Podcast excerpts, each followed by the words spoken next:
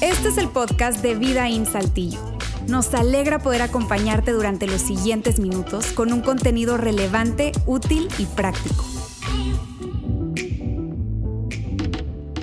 Arrancamos el año normalmente con propósitos, con metas, con hábitos que queremos arrancar, ciertos hábitos que traíamos el año pasado, que son buenos, queríamos y queremos traerlos a este 2023. Algunos de ellos lo menciono. Por ejemplo, si tú tienes eh, el hábito del 2022 de leer, queremos continuar con ese hábito ahora en el 2023 de seguir leyendo. ¿Quiénes de ustedes tienen ese hábito? levante la mano, por favor.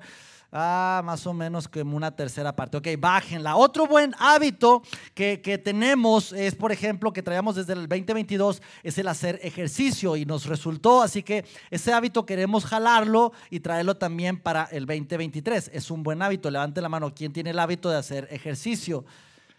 Como que los que leen no hacen ejercicio, ¿verdad?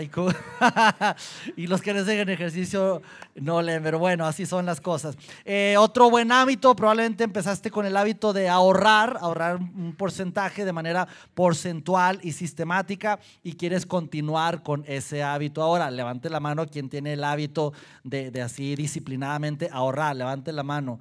Todos los que ni leen ni hacen ejercicio. ok, pues es, es curioso, pero así, así es, ¿verdad? Ahora, hay ciertos hábitos que traíamos en el 2022 que quisiéramos y queremos que ahí se queden en el 2022. Ya no queremos traerlos para acá. Ya no queremos seguir con ese hábito, mal hábito, normalmente, como el típico eh, ejemplo del hábito de fumar. No levanten la mano, por favor.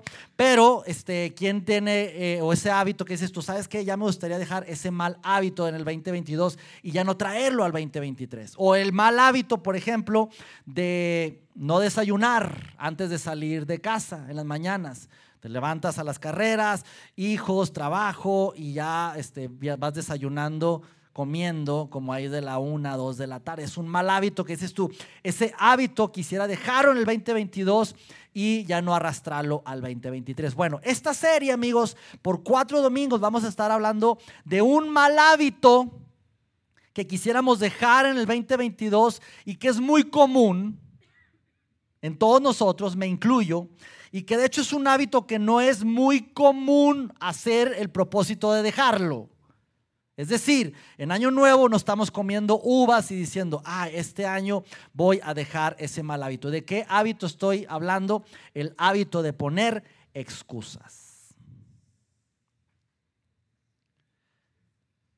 No es como que, ay, este año una uva y voy a hacer ejercicio. Y este año me voy a alimentar bien. Y este año ahora sí voy a aprender inglés. Y este año voy a dejar de poner excusas. Como que no es muy común ese hábito. Sin embargo, cuando nosotros, que es un hábito muy común en el sentido de, el hábito en sí es común, ponemos excusas, es como si pusiéramos o como si tuviéramos un muro que aparenta ser un muro sólido, un muro de ladrillo, de mezcla, de concreto, pero realmente las excusas, amigos, son como muros de papel. Son muros aparentes que aparente, aparentemente pueden ser como muy sólidos, pero realmente son muros de papel. Y de eso se trata esta serie. A lo largo de estos cuatro domingos vamos a estar hablando acerca de las excusas. ¿Por qué? Porque detrás de cada excusa, amigos, hay una razón. Y si tú dices, no, es que yo este año, si te pregunto, tus, tus hábitos del año pasado, probablemente ni siquiera te acuerdas. O a lo mejor es, ay, sí, yo el año pasado me puse el hábito de ahorrar. ¿Y ahorraste? Eh, no.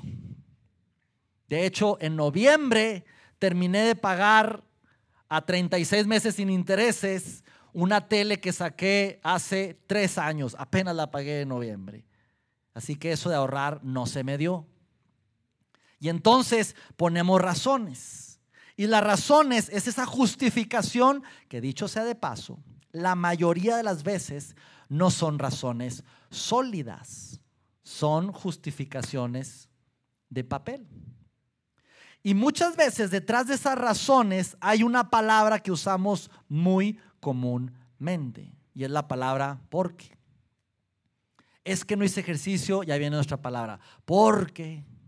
Y cuando hablo de porques, no estoy hablando de porqués con acento en la E. Estoy hablando de esa palabra que usamos mucho, los porques. Porque no pude, porque no tuve tiempo, porque se me hizo tarde, porque si iba me iban a ver, porque, etcétera, etcétera. Esa palabra porque constantemente nos estamos justificando y estamos poniendo ese tipo de excusas. Ahora, hay una línea muy delgada entre una razón y una excusa. Pareciera que es lo mismo, porque la razón pareciera que es sólida. Una razón, eh, ok, tienes razón, es algo válido, pero una excusa normalmente es algo inventado. Y entonces escuchamos frases de, oye, es que, ¿por qué no hiciste ejercicio? Y ahí viene nuestra palabra. ¿Sabes qué? No hice porque, pues en qué momento, no me alcanza el tiempo. O sea, me levanto a las nueve y media de la mañana y tú sabes, a la corre y corre. Ah, nueve y media, pues levántate más temprano. No, es que no, no pude porque tengo que llevar a los niños a la escuela y luego de al trabajo y luego ya en la tarde se llena el gimnasio y no hice y entonces empezamos a inventar muchas justificaciones que realmente son de papel.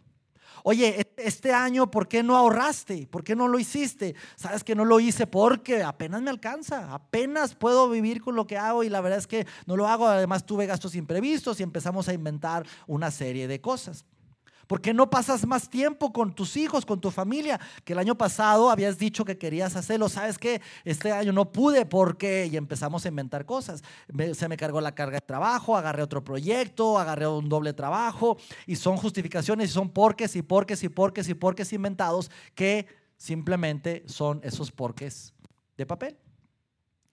Y cuando vemos una persona así, que ya sabemos que normalmente se justifica, que pone excusas, ya hasta lo vemos y decimos, ah, ahora a ver qué me voy a inventar. Oye, ¿no crees que estás inventando excusas? ¿Por qué? Porque las excusas normalmente se inventan, no son sólidas, sino realmente son cosas inventadas. Es decir, estamos disfrazando la excusa intentando hacerla pasar por una razón como si dijéramos, ay, sí es cierto, pues te levantabas a las 9 de la mañana.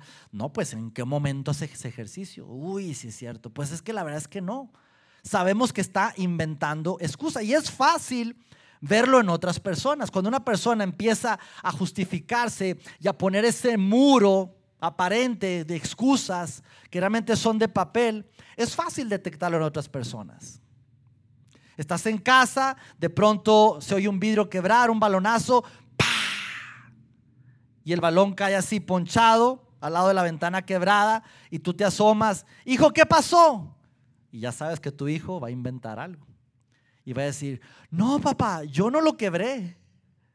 Lo que pasa es que estaba jugando y, de repente el vidrio se quebró porque el balón como que pasó cerca y el vidrio lo hizo así solo y se quebró solo. Dices tú, me está inventando cosas. O, hacemos preguntas tal vez como a, los, no sé si hay aquí, una disculpa de antemano, si hay carpinteros, pero los carpinteros tienen fama de retrasarse un poquito, ¿no? Y entonces tú le dices al carpintero, oye, ¿qué onda con mi cocina? O sea, hace cuatro años y medio te la pedí, por Dios. Y ya sabes que te va a inventar algo. No, es que no pude ir porque se acabó la madera, en todo el país no hay madera. Porque ya le iba a pintar, pero como el clima ha estado nublado, ahí no agarra bien la pintura. Y tú dices, no inventes, o sea, esa, esa cocina te la pedí contemporánea, pero ahorita ya es rústica, Dios mío, o sea, ya ha pasado tanto tiempo que ya cuál contemporáneo. Justificaciones, excusas que realmente son de papel. Y así te puedo poner un sinfín de cosas, pero es fácil ver en otras personas que decir, ah, se está justificando. Pero cuán difícil es cuando se trata de la persona que tienes a 10 centímetros del espejo. Es difícil verse al espejo y decir, Luis, ¿por qué tanta excusa? Es más, yo creo que deberías de disculparte a ti mismo. Porque ponemos tantas excusas y nos justificamos y, nos, nos, ahora sí que nos boicoteamos a nosotros mismos y no somos sinceros con nosotros mismos, porque ponemos excusas. Para efectos de este mensaje, si me lo permites, sin atentar a tu inteligencia, pero que si jugamos un poco y cambiamos esos porques y lo cambiáramos por la razón real. Y en lugar de decir, ay, no, no pude llegar a tiempo porque bla, bla, bla, decimos una frase como, mira, la excusa que estoy inventando es, nadie va a decir eso, pero ¿qué tal si lo usáramos? ¿Qué tal si usáramos eso de la excusa que estoy inventando? ¿Qué tal si tú estás casado o estás saliendo con un chico o una chica y se ven, no sé, quedan de verse a las seis en un café y, y tu pareja, esposo, esposa, novio, novia, llega 6.40 y tú, ¿qué onda, amor? 40 minutos tarde y que tu pareja te diga, te diga, no, perdón mi vida, es que mira, la excusa que te voy a inventar es la siguiente. Ya venía y entonces te empieza a dar su justificación. ¿Qué le dirías? Al menos, bueno, gracias por ser sincera, ¿no? Gracias por ser sincero. Se oiría raro, ¿no? Si estás como con tu jefe y tu jefe te dice, hey, Godines, ¿por qué no cumpliste con las metas de ventas del 2022? Jefe, déjeme le digo, la excusa que le voy a inventar es la siguiente.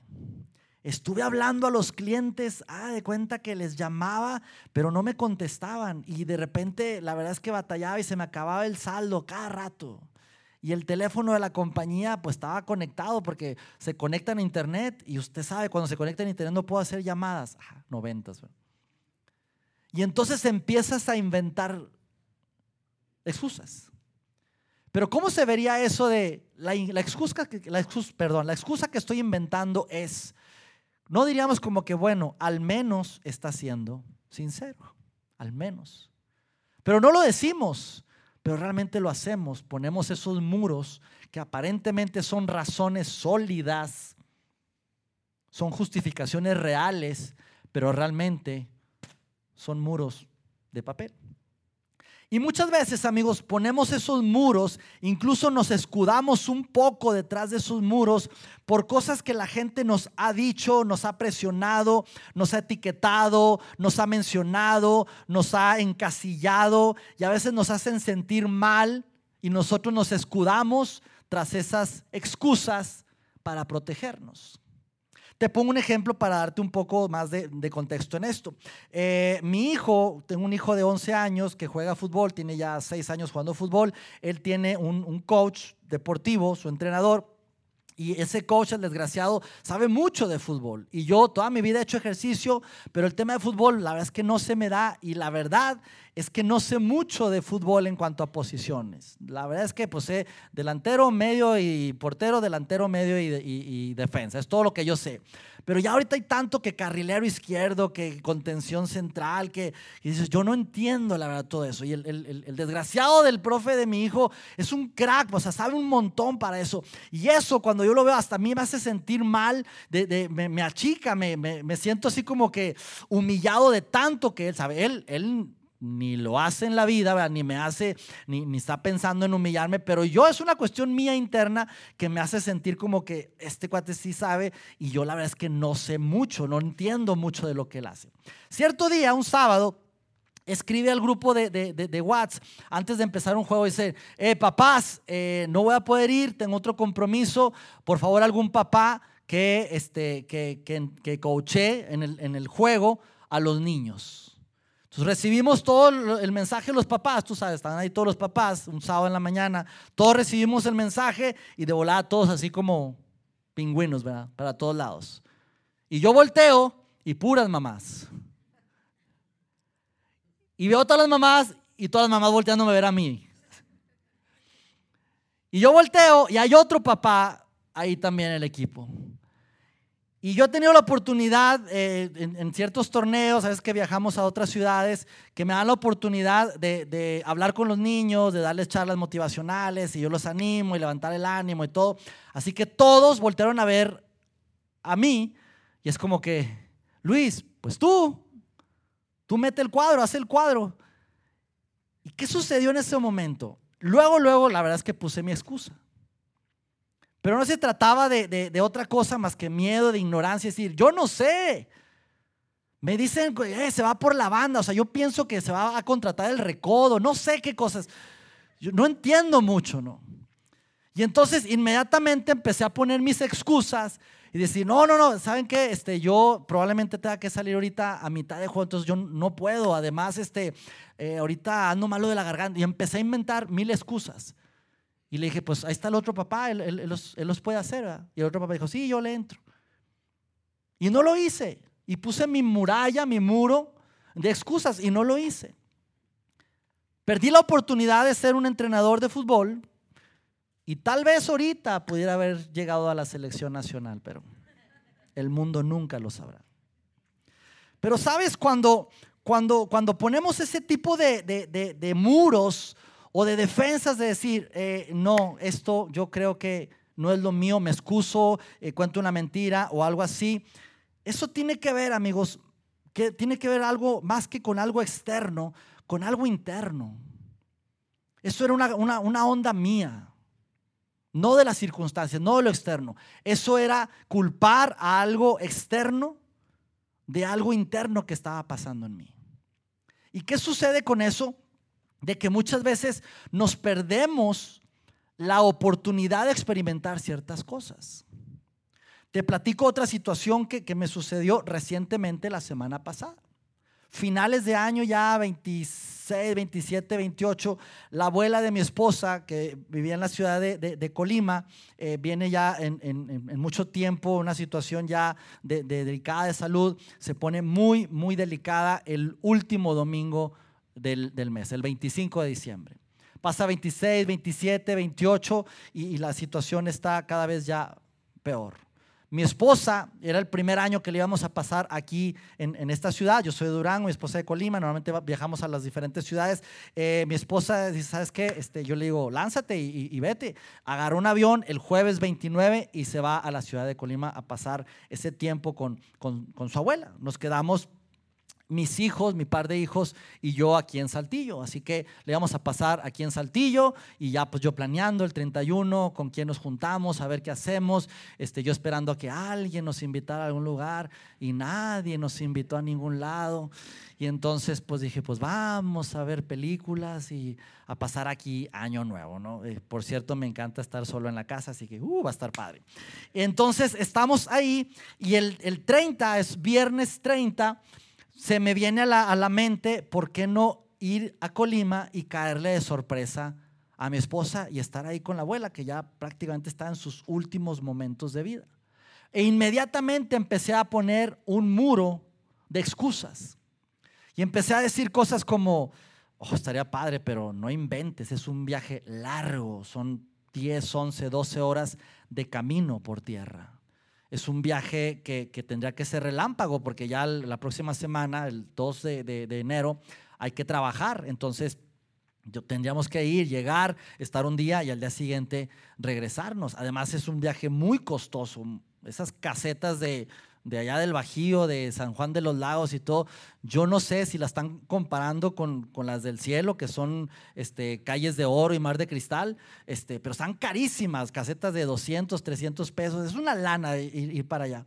Y entonces empecé a, a ponerme justificaciones y muros y mil razones que si tú las ves y me escucharas, probablemente me dirías, no, pues tiene razón, o sea, sí es cierto, son es un muro, o sea, son, es un obstáculo para no ir. Mil razones.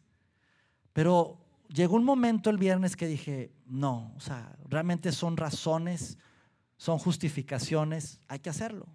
Y literalmente nos fuimos en la mañanita, este, no le dijimos a nadie más que a mi suegra, nos fuimos 11 horas de camino, llegamos allá 6, 7 de la tarde, estuvimos en Año Nuevo allí a nivel familiar, pasando los últimos momentos con la abuela de mi esposa, todo el domingo ahí con la abuela de mi esposa y ya lunes eh, me regresé otras 11 horas de camino.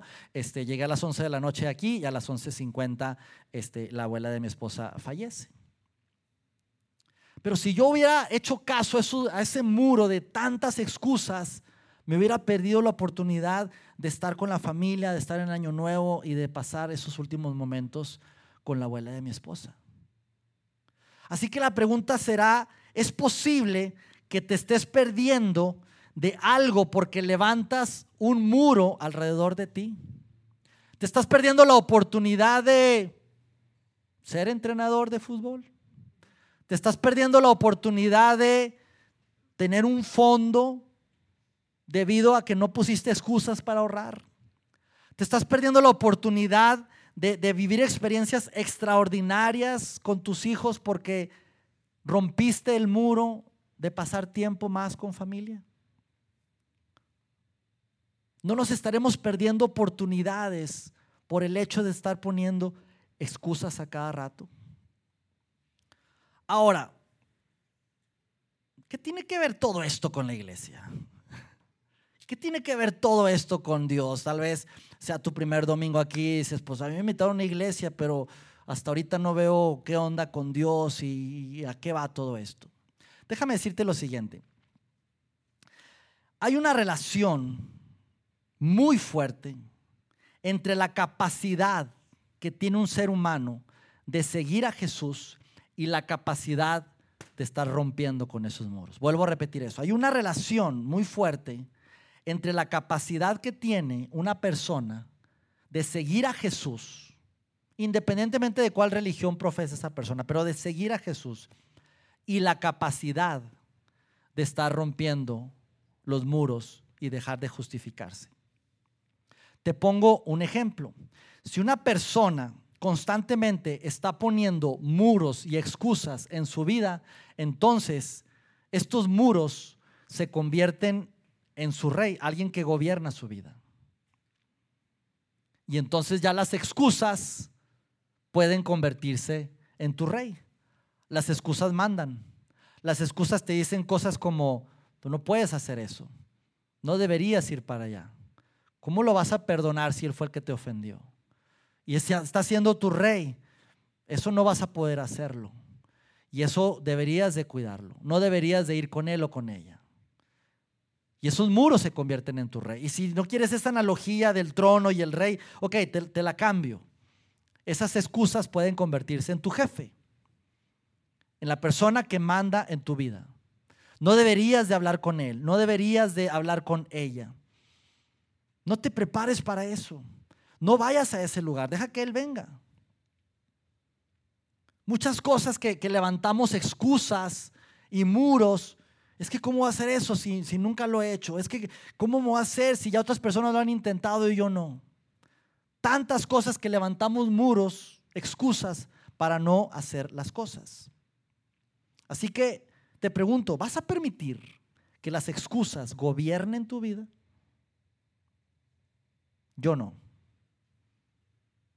Y cuando estuvimos preparando esta serie, me hizo mucho sentido porque estoy en la misma posición que tú. Constantemente ponemos excusas que son muros de papel. Y yo decidí, yo no voy a permitir, no voy a permitir que las excusas sean quien gobierne mi vida. Y yo creo que tú tampoco lo quieres hacer. Hay un libro en la Biblia que es de los pocos libros que se desconoce el autor. Se llama el libro de los Hebreos. Escribió una persona a un grupo de seguidores de Jesús que precisamente eran judíos, eran hebreos. Y este autor les escribe algo específicamente a ellos que nos queda muy bien a nosotros hoy en día. Y se los voy a leer, está en Hebreos 12.1. Dice de la siguiente manera, quitémonos de nuestra vida cualquier cosa que nos impida avanzar. Ah, hello. Quitamos de nuestra vida cualquier cosa que nos impida avanzar. Y luego el autor habla acerca de un deporte que tiene que ver con el atletismo y pone el ejemplo de, de, correr una carrera para este ejemplo. Sigue diciendo, especialmente el pecado que nos hace caer tan fácilmente. Y entonces el autor empieza a hablar acerca del pecado. Y si tú estás aquí y esa palabra como que ah, te incomoda poco, ¿qué es pecado? Y, es pecado, oh, a veces como que ni sabemos, y eso es pecado, eso no es pecado. No, todo es pecado, es pecado ir allá, es pecado hablar así, es pecado tomar aquello, todo es pecado. ¿O qué es pecado? ¿Qué sí es pecado, qué no es pecado? Cuando vino Jesús, amigos, Jesús no vino con una lista de cosas, decir, amigos, estas son las cosas que son pecado. Número uno, No ver más de seis horas y media Netflix al día, no sé. Jesús no vino con esa lista. Pero pecado, para simplificarlo, es básicamente cualquier cosa que hacemos que lastima a otras personas. O cualquier cosa que hacemos que nos lastima a nosotros mismos.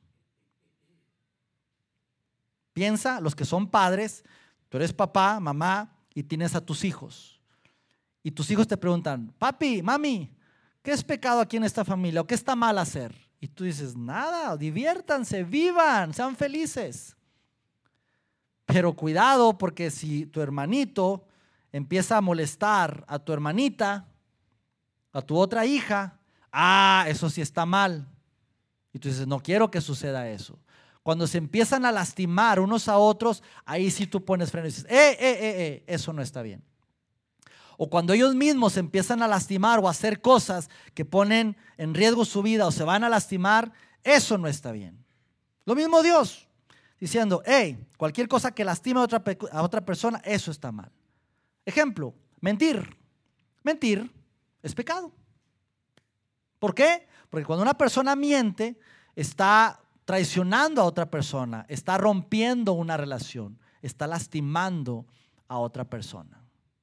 Así que si mentimos a otra persona, estamos pecando. Pero muchas veces cuando ponemos excusas, pregunta, ¿No será que nos estamos mintiendo a nosotros mismos?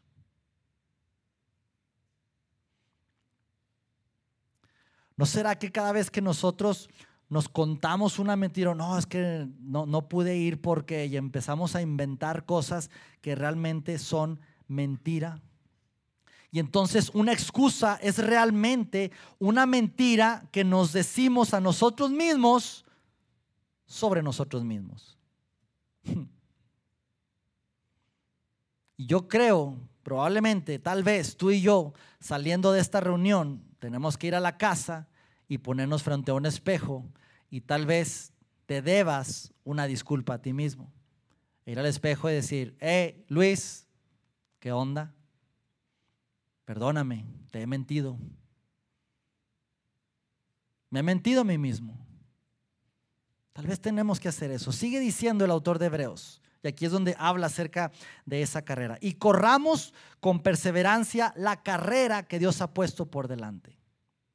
Así que pone esa, esa metáfora, esa analogía de una carrera de atletismo.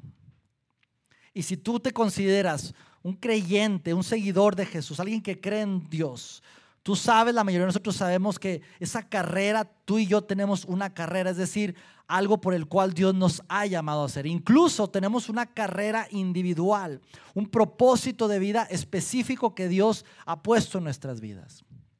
Pero a lo mejor estás aquí y dices tú, Luis, yo la verdad es que no, eso de la religión o la espiritualidad, Dios, eso como que no. Entonces, yo así como que, claro, claro, esa es mi carrera que Dios tiene para mí, pues ni lo tengo claro o ni siquiera creo en eso. Pero seguramente Tú como persona tienes metas, tienes propósitos, tienes planes en tu vida. Esa es tu carrera. Lo que dice el autor es, corramos con perseverancia la carrera que Dios ha puesto por nosotros. Correr la carrera. Pero ¿cómo vamos a correrla si tenemos muros que no nos dejan? Constantemente nos estamos justificando y poniendo esos muros que realmente, amigos, son de papel. Que realmente son de papel. Y si tú me permites, si tú piensas en personas, tal vez tú mismo, pero personas que constantemente inventan excusas, rara vez esas personas marcan la diferencia en la vida. Una persona que constantemente está diciendo, no, es que llegué tarde porque, no, es que no, no, no, no le metí a ese, a ese reto porque, y empiezan con los porqués. No, es que no, no, no, no fui porque, ah". Y tal vez tú y yo somos parte de, de esas personas. Pero hoy quiero levantar la conciencia y decir, oye, ¿estamos poniendo esos muros? Por el contrario, las personas que han marcado la diferencia. Piensa en una persona que admiras. Piensa en, personajes incluso históricos que admiramos. Personas que tienen muchas razones o tuvieran muchas razones para no hacer lo que hicieron, sin embargo ellos rompieron esos muros para cumplir con sus planes. En cualquier ámbito, en el ámbito político, pienso en un Abraham Lincoln con tanto sufrimiento que hubo familiar, de salud, fracasos en la política, fracasos en el amor, a nivel familiar, a nivel empresarial, tantas cosas por las cuales él pudo haber fácilmente puesto muros y justificaciones. Sin embargo, llegó a ser lo que llegó a ser.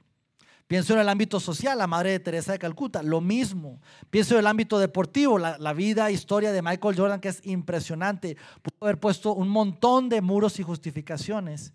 Sin embargo, sabía que eran de papel y los venció. Pienso en muchas áreas. Piensa en cualquier persona. Simplemente no se detuvieron y se justificaron. No, es que porque. No, no lo hice porque. Salieron adelante. Ahora, para terminar, si tú eres un creyente de Dios, un seguidor de Jesús, hay algo más para ti, para mí. Hay algo más. Sigue diciendo el autor. Esto lo hacemos al fijar nuestra mirada en Jesús, el campeón que inicia y perfecciona nuestra fe. Si tú te consideras un seguidor de Jesús, un creyente, debemos de fijar nuestra mirada en Jesús no en los muros y justificaciones y excusas que ponemos, no en nuestros fracasos, no en nuestras malas experiencias, no en las cosas que nos han etiquetado, no en, esas mentiras que nos hemos creído, en esos muros, sino fijar nuestra mirada en Jesús para poder dejar de poner excusas. Piensa en una persona que para mí ha sido un ejemplo de vida, es alguien que admiro mucho y que es una persona que pudo haber puesto muchos muros para justificarse, pero creo que rompió con cada uno de ellos. Esa persona es mi padre. Mi papá eh, es, una, es un hombre que prácticamente nació en, pues, en extrema pobreza, voy a decirlo así, este, si así se puede llamar. La verdad es que eh, su situación era, era muy peculiar, era un hombre que, tenía que trabajar, tenía dos, tres eh, cabezas de ganado y, vacas en particular, y tenía que ordeñar y, se dedicaba a vender leche, pero desde niño, eso lo hacía desde niño. Él, cuenta cómo en su cumpleaños, que tanto esperaba, era comprar un gansito, no de celebrar, sino comprar un gansito. Era situaciones así, llegó hasta quinto de primaria y tuvo que abandonar su escuela para dedicarse 100% a trabajar, para mantener a sus papás, a mis abuelos. Quinto de primaria. Y tuvo que trabajar, trabajar, levantarse cuatro y media, cinco de la mañana, ordeñar, ir del pueblo a, la ciudad, vender leche y luego de ahí a, a escuela, etcétera. Este, tiene que salir a trabajar y, trabajó prácticamente toda su vida para mantener a mis abuelos. Luego, perdón, se casa, eh, tiene a mi hermana, luego eh, me tiene a mí y ya estando yo de, no sé, cinco o seis años, empieza a estudiar la secundaria. Me tocó ir a la secundaria de, trabajadores. Después de ahí termina la prepa también nocturna y terminando ahí hace la universidad, una carrera licenciado en, Derecho, eh, es abogado y por años trabajando. Y tú lo ves y dices tú, eso pudo haber sido un montón de justificaciones, pero él salió adelante, empezó a romper los, muros, los muros, los muros, y hoy en día eh, es un hombre el cual admiro, ya está jubilado, ya, ya está este, retirado, disfrutando la vida, y gracias a Dios eh, eh, económicamente estable, pero es una persona que admiro tanto porque pudo haberse quedado con tantas justificaciones y razones aparentemente válidas, pero que realmente son justificaciones de papel. Así que, ¿qué si? ¿Qué si cambiamos esa frase que normalmente usamos y que decimos, no porque, eh, ¿sabes qué? No porque, y la cambiamos al revés. ¿Por qué no?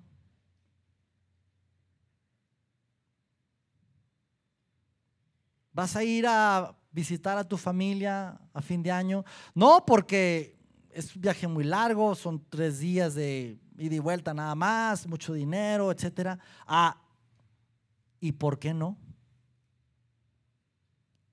¿Y por qué no ir y hablar con esa persona? ¿Y por qué no volver a emprender en esto? ¿Y por qué no romper con esos muros y hacer esto? ¿Qué tal si cambiamos eso aún y por qué no? ¿Vas a seguir poniendo excusas?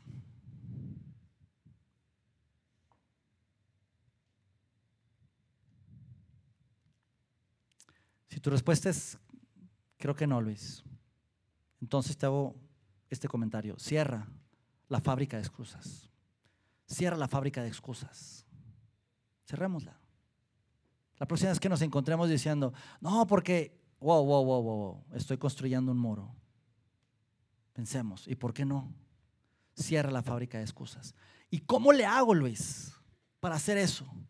Ah, ok, qué bueno que me lo preguntas. La próxima semana, en la parte número dos, vamos a hablar acerca de este tema, cómo vencer esas excusas. Que tenga una excelente tarde. Nos vemos la próxima semana. Chao, chao.